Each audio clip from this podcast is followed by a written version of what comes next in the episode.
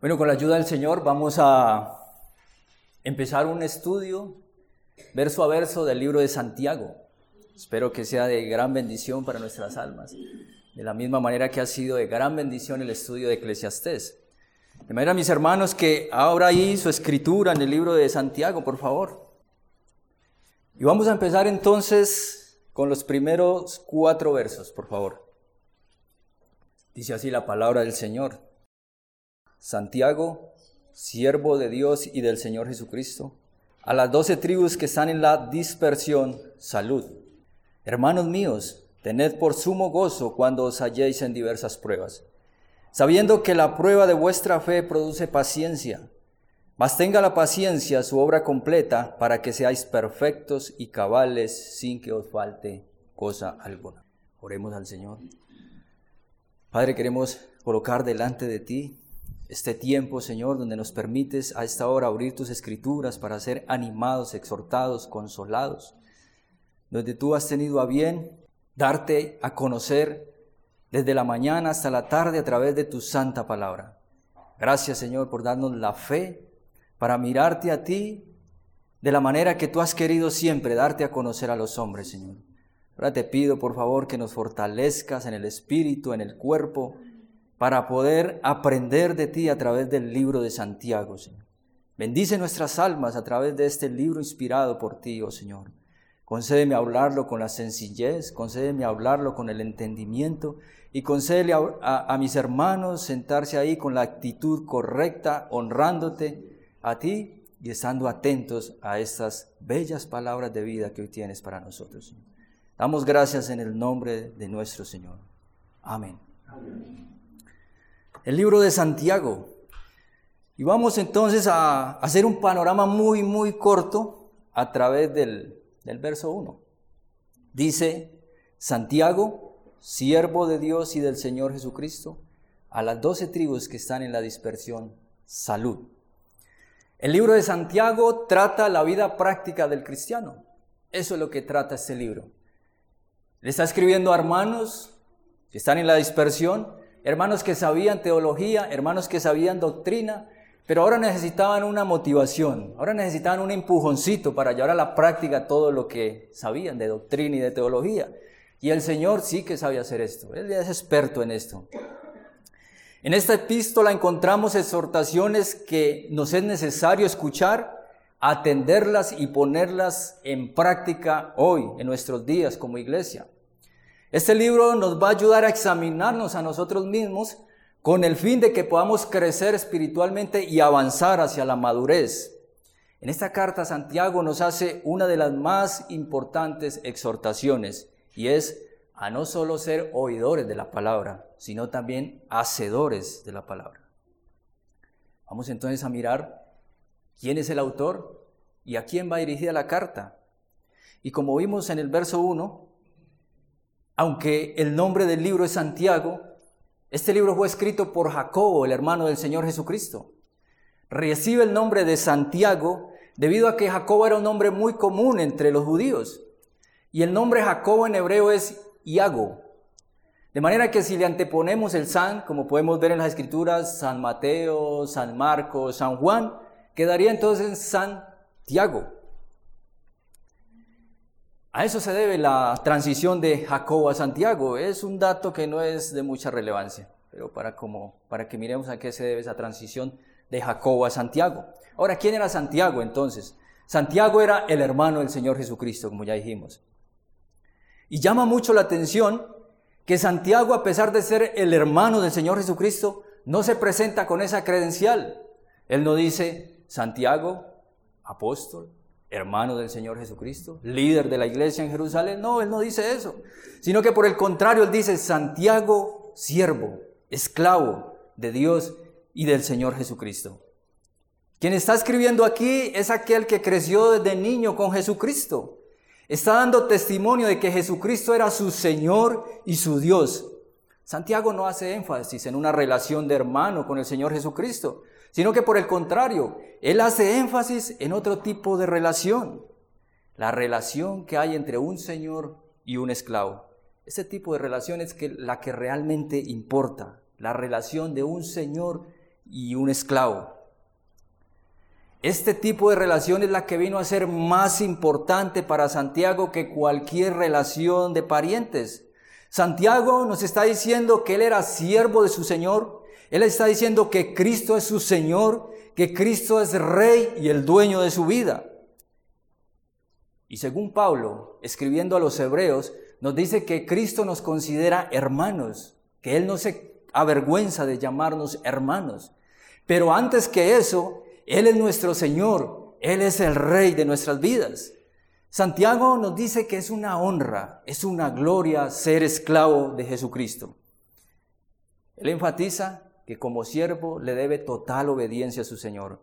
Como siervo dependía totalmente de su Señor.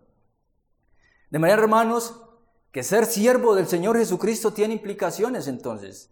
Implica obediencia, lealtad, gloria, dependencia absoluta de su Señor, no es solo un título, un decir y no más, sin nada que afecte mi vida. El ser siervo del Señor Jesucristo es algo que se refleja en mi vida práctica, en mi carácter. El siervo solo de nombre no existe en la Biblia, eso no existe. Y Santiago declara que Él es siervo de Dios y del Señor Jesucristo. Con esta declaración, Santiago está corroborando que lo que él vio durante toda su vida era verdad. Él vio el carácter intachable de Jesucristo. Hermanos, si había alguien que podía decir algo en contra de él, en contra de Jesucristo, esos eran sus hermanos, aquellos que crecieron con él desde niño. Pero aquí vemos a uno que quería ser como su Señor, quería ser como su hermano mayor. La pregunta que surge hasta aquí es, ¿muestra tu vida que tú quieres ser como tu Señor? ¿Muestra tu vida que tú quieres hacer la voluntad de tu Señor como siervo que eres? Recuerden hermanos que el siervo de nombre no existe. Ahora, ¿a quién iba dirigida la carta? El verso nos dice que a las doce tribus que estaban en la dispersión, judíos creyentes que estaban dispersos en, algún, en algunos lugares. Y a ellos les escribe esta carta tratando todo asunto acerca de la vida cristiana que deben estar dispuestos a vivir. Estos hermanos tenían buena doctrina, pero estaban necesitando exhortación para que hicieran lo que tenían que hacer. Por eso en esta carta Santiago se mete con la vida de los hermanos, con el único propósito de motivarlos a vivir la vida que el cristiano debe estar dispuesto a vivir. Se mete con nuestras actitudes, nuestros deseos, hasta con lo que dejamos de hacer. Él dice, al que sabe hacer lo bueno y no lo hace, le es pecado. De eso se trata la vida cristiana, de eso se trata la vida cristiana en comunidad como iglesia. Si su interés es que vivamos vidas cristianas, mirándonos al espejo de la perfecta palabra de Dios. Por eso Él dice, pero sed hacedores de la palabra, y no tan solamente oidores engañándoos a vosotros mismos. Porque si alguno es oidor de la palabra, pero no hacedor de ella, este es semejante al hombre que considera en un espejo su rostro natural, porque él se considera a sí mismo y se, y se va y luego olvida cómo era. Su intención es motivarnos a considerar atentamente qué está mal en nuestra vida. Esa es su intención. ¿Qué está mal realmente en nuestra vida? Estos hermanos ya sabían teología, ya sabían doctrina.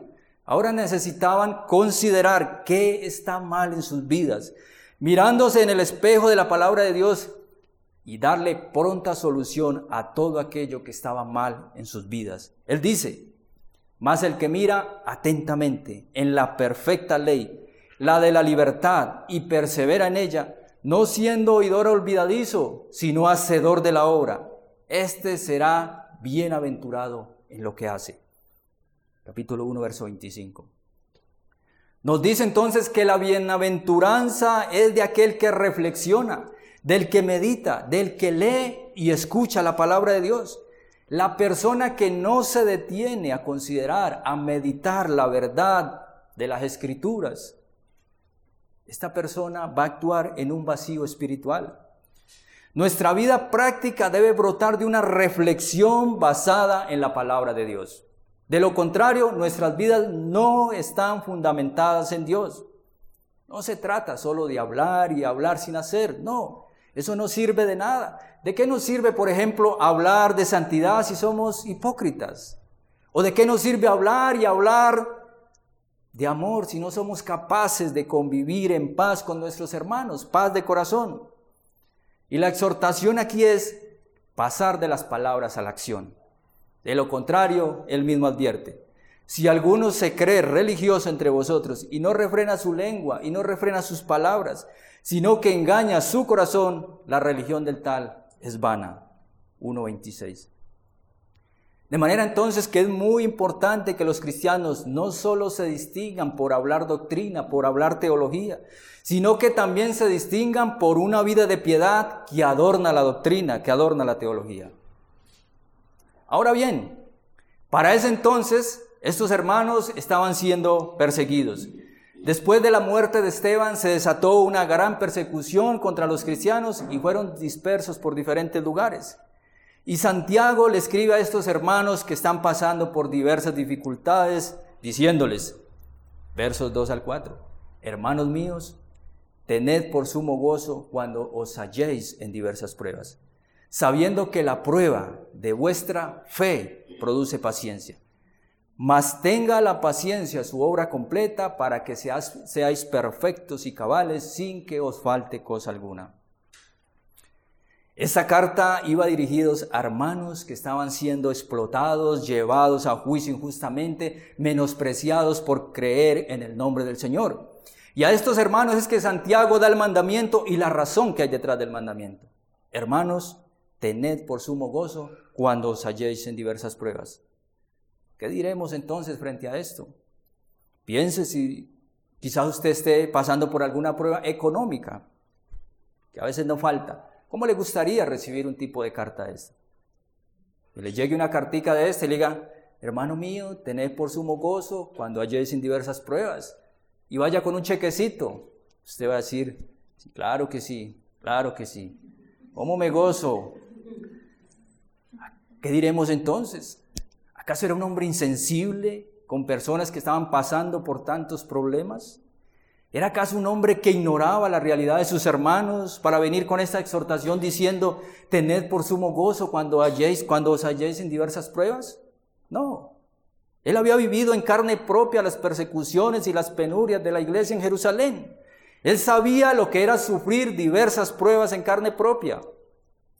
De manera que quien está escribiendo aquí había experimentado gozo en medio de las pruebas. Y ahora alienta a sus hermanos con estas palabras. Tened por sumo gozo cuando os halléis en diversas pruebas. Así que estos hermanos no iban a soportar la presión del mundo, ni la tiranía del hombre, a no ser que su corazón se gozara en la esperanza de su Salvador por medio de la fe. Era su fe la que estaba siendo probada en diversas pruebas. Así que Dios quiere que de alguna manera despegar nuestros ojos, despegar nuestras expectativas, despegar nuestro corazón de este mundo y colocarlo en el reino de los cielos. De lo contrario, nadie, absolutamente nadie podrá tener gozo. Es imposible. Es la única manera en la que nosotros realmente vamos a poder tener gozo en medio de la aflicción.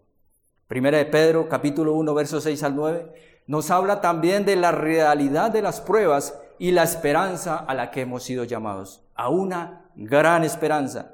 Y en ese contexto dice Pedro, en lo cual vosotros os alegráis, aunque ahora por un poco de tiempo, si es necesario, tengáis que ser afligidos en diversas pruebas, para que sometida a prueba vuestra fe, mucho más preciosa que el oro, el cual, aunque perecedero, se prueba con fuego, sea hallada en alabanza, gloria, honra cuando sea manifestado Jesucristo, a quien amáis sin haberle visto, en quien creyendo, aunque ahora no lo veáis, os alegráis con gozo inefable y glorioso, obteniendo el fin de vuestra fe, que es la salvación de vuestras almas.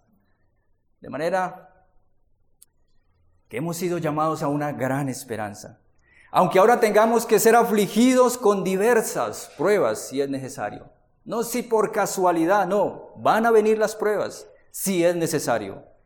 Es con un propósito que vienen las situaciones a nuestra vida. Y cuando es necesario, Dios las envía para producir fruto en nuestro carácter cristiano. Las pruebas producen fruto, no producen dinero, no producen salud, no, producen fruto en nuestra vida cristiana. De modo que Dios toma nuestra vida cristiana bien en serio. Dios toma nuestra fe bien en serio. Por eso es que debe ser probada. ¿Cuánto vale tu fe?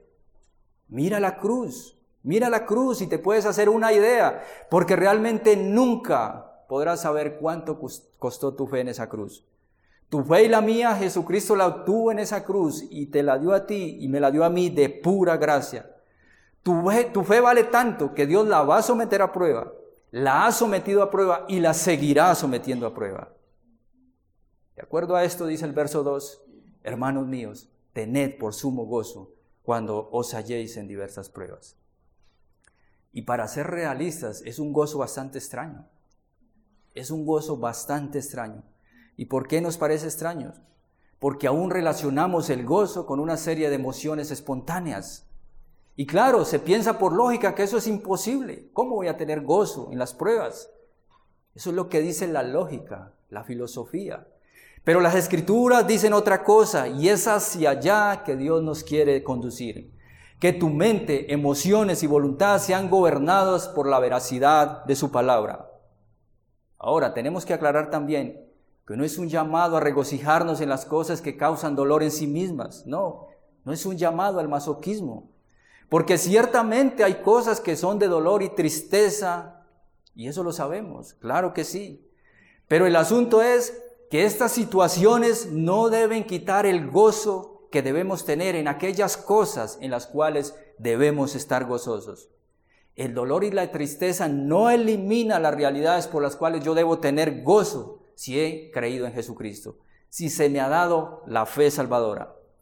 El texto dice, tened por sumo gozo cuando os halláis en diversas pruebas.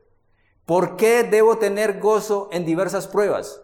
Bueno, el texto dice, porque mi fe está siendo probada. ¿Y qué produce la, la prueba de mi fe?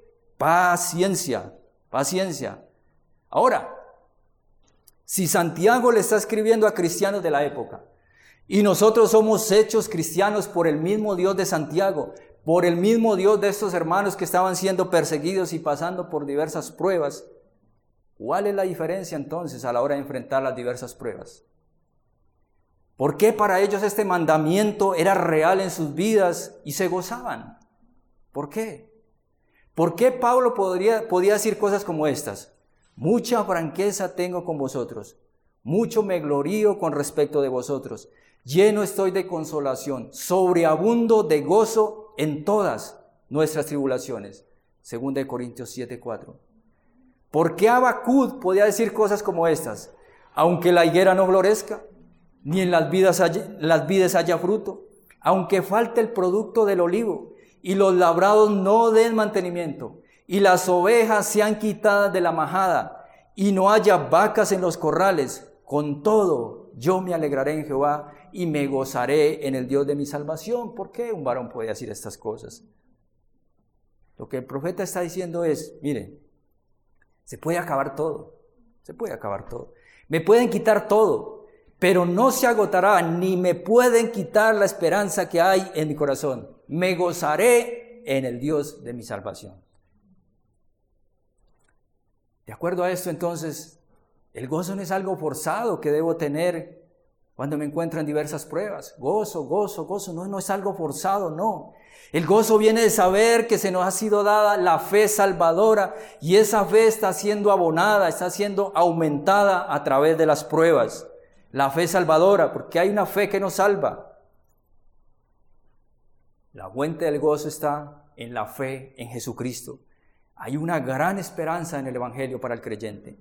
El Evangelio quita la carga de la culpa al hablar palabras de paz a la conciencia abatida, la conciencia atribulada. El Evangelio obra gozo porque nuestras almas están en paz con Dios. Me gozo por la fe en Jesucristo y en el saber que ni siquiera el sepulcro me podrá separar eternamente de Él. Hermanos, si eso no nos trae gozo, Es el Dios de esperanza que nos llena de todo gozo y paz en el creer, para que abundemos en esperanza por el poder del Espíritu Santo. Hermano, tened por sumo gozo cuando tu fe sea probada en diversas situaciones. Gózate en las pruebas que fortalecen tu fe. Gózate en el saber que tu nombre está escrito en el reino de los cielos por los méritos de nuestro Señor Jesucristo y se te ha dado fe para creerlo. Ahora piense algo, hermano. Te sería de consuelo en medio de las circunstancias que estás atravesando el saber que tu nombre ha sido escrito en el libro de la vida. ¿Te sería de consuelo eso?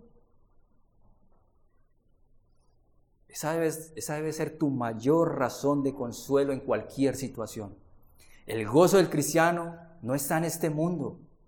No está en este mundo.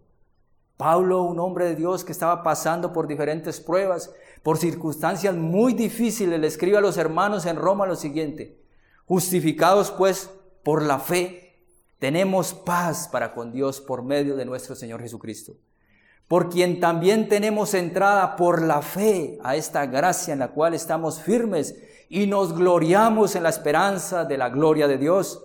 Y no solo esto, sino que también nos gloriamos en las tribulaciones, sabiendo que la tribulación produce paciencia y la paciencia prueba y la prueba esperanza. Romanos 5, 1 al 4. El gozo en la prueba no está en cuanto yo pueda resistir. El gozo en medio de las, dificultades no proviene de mí, pues en mí solo hay debilidades, pecados, desaliento, tristeza. Nuestro gozo es el resultado de la obra de Dios en nuestros corazones el gozo que producen las promesas del Evangelio escritas en nuestras mentes, el gozo que produce la verdad de su palabra, de aquel que dijo que cielo y tierra pasarán, pero su promesa de llevarnos a casa jamás pasarán, jamás. Él lo ha prometido y Él lo cumplirá, Él lo hará. De manera que cuando vengan los tiempos difíciles podemos tomar estas verdades y regocijarnos en la esperanza que tenemos en nuestro Señor y darle alabanza sabiendo y creyendo que nuestra ciudadanía no es de esta tierra, nuestra ciudadanía es del cielo, nosotros aquí somos extraños y peregrinos.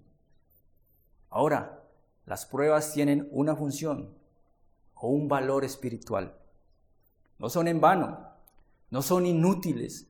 No estamos pasando por esos dolores, por esas calamidades porque sí, por capricho, no sino que todas estas pruebas tienen un potencial para hacernos bien. Dice el verso 3, sabiendo que la prueba de vuestra fe produce paciencia. Es necesario entonces saber que estas no vienen por casualidad, pero también es necesario saber la forma como esas pruebas operan en nuestro carácter. Dice el verso que la prueba de nuestra fe produce paciencia produce esa perseverancia, produce esa fortaleza, produce esa capacidad de aguante. Todo esto produce la prueba. Y no estamos hablando de, de, resignación, me tocó a mí, ¿qué le vamos a hacer? Hay que aguantar. No, eso, eso no es lo que está expresando el texto. Lo que está diciendo es que con las pruebas nuestra fe sale fortalecida para seguir hacia adelante, para seguir creciendo, para seguir eh, madurando, para seguir produciendo en nuestra vida carácter piadoso. Lo que Dios hace por medio de las pruebas es fortalecer nuestra fe para que nosotros podamos crecer, para que nuestros ojos sean despegados de este mundo terrenal y puestos en lo eterno. Pero es necesario que confiemos en Dios. Él es nuestro amparo, nuestra fortaleza, y lo que tenemos que hacer es esperar y confiar en Él. He aquí, aunque él, aunque, aunque él me matare, en él esperaré. Palabras de Job. Y no en una playa de vacaciones, no, este varón estaba pasando por diversas pruebas. Dice el verso 4, mas tenga la paciencia su obra completa para que seáis perfectos y cabales sin que os falte cosa alguna. Para que seáis perfectos y cabales sin que os falte cosa alguna. La paciencia obtenida en la prueba no es un fin en sí mismo. La meta final de las pruebas es otra. No se queda con la paciencia, va más allá. El texto dice, para que seáis perfectos y cabales sin que os falte cosa alguna. Ahora, tampoco está hablando de que la perfección la podemos lograr, la podemos obtener, obtener aquí en la tierra antes de ser glorificados, no. Lo que Santiago está hablando aquí es de plenitud, algo que nos llena, está hablando de madurez, ese carácter piadoso que va asimilando las diferentes virtudes cristianas que se van haciendo evidentes en nuestra práctica, nuestro carácter, en nuestro diario vivir. Es lo que nos dice segunda de Pedro en el capítulo 1, versos 5 al 7. Añadid a vuestra fe virtud, a la virtud conocimiento, al conocimiento dominio propio, al dominio propio paciencia, a la paciencia piedad, a la piedad afecto fraternal y al afecto fraternal amor.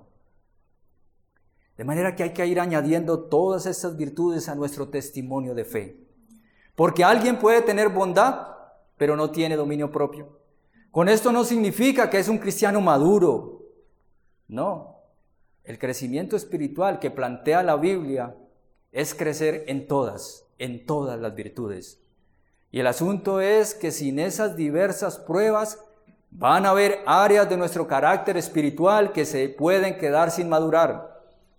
Es por eso que Pablo escribe a los hermanos en Roma diciéndoles, nos gloriamos en las tribulaciones, sabiendo que la tribulación produce paciencia y la paciencia carácter probado y el carácter probado esperanza. De manera que Dios va eliminando lo que no sirve de nosotros. Y es obvio que esas cosas no se producen de la noche a la mañana. ¿Qué más quisiéramos? Es a través de paciencia y perseverancia. Lentamente Dios va haciendo su obra. Dice el Salmo 138, 8. Jehová cumplirá su propósito en mí. Tu misericordia, oh Jehová, es para siempre. No desampares la obra de tus manos. Jehová cumplirá su propósito en ti. Él irá poco a poco llevando a cabo su obra que ha comenzado en ti. De modo, hermanos, que en tiempos de prueba debemos practicar fortaleza espiritual, perseverancia y desarrolla la paciencia. Perseverancia y se desarrolla la paciencia. Y en medio de esas diversas pruebas, estrechez económica, críticas, calamidades domésticas, enfermedades, etc., las múltiples facetas de nuestra fe son tocadas por la gracia de Dios mas tenga la paciencia su obra completa. Para poder ir creciendo en todas las áreas y facetas de nuestra vida, Dios quiere que tú seas paciente. Dios quiere que tú seas amoroso. Quiere que tú seas bondadoso. Dios quiere que tú tengas dominio propio, que tú tengas gozo y contentamiento. Dios quiere que tú tengas todas, todas las virtudes. ¿Y cómo lo va a hacer? Él nos pondrá en el horno de las pruebas y aflicciones, para que seamos perfectos y cabales sin que os falte cosa alguna. Piensa en algo, hermano. ¿Te has quedado sin crecer en alguna área de tu vida espiritual? Y si anhelas salir de esa parálisis espiritual, las pruebas son necesarias para pasar de un estado a otro. Son necesarias. Que Dios nos dé gracia para afrontar las diversas pruebas con una actitud piadosa y nos ayude a despegar nuestros ojos, nuestro corazón de este mundo y colocarlo en el reino de los cielos. No hay otra forma de tener gozo. Bien aprendíamos ahora, nadie, nadie puede ser feliz separado del Señor. Nadie, ni en joven y menos en anciano, nadie puede ser feliz separado de su Señor. Para que sometida a vuestra fe mucho más preciosa que el oro, cual aunque perecedero se prueba con fuego, sea hallada en alabanza, gloria y honra cuando sea manifestado Jesucristo, a quien amáis sin haber visto, en quien creyendo, aunque ahora no lo veáis, os alegráis con gozo inefable y glorioso, obteniendo el fin de vuestra fe, que es la salvación de vuestras almas. El fin de vuestra fe es la salvación de vuestras almas. Piensen algo, hermano. Hemos provocado por mucho tiempo al Señor, aún siendo cristianos. Hemos provocado el desagrado de Dios y Él ha tenido paciencia con nosotros. Él ha tenido paciencia. Dios ha decidido no quitarnos la fe en Jesucristo para salvación, esa fe que Él ya nos dio de pura gracia. Y Él ha decidido no quitárnosla. Nos ha tenido paciencia. De manera que Dios continúa trabajando en nuestras vidas para completar su obra. Y cuando estemos en casa seremos semejantes a Él, perfectos, sin cabales, sin que nos falte cosa alguna. Perfectos y cabales no nos hará falta absolutamente nada. Bendita y maravillosa obra de Dios. Bendita y maravillosa gloria de nuestro Señor Jesucristo.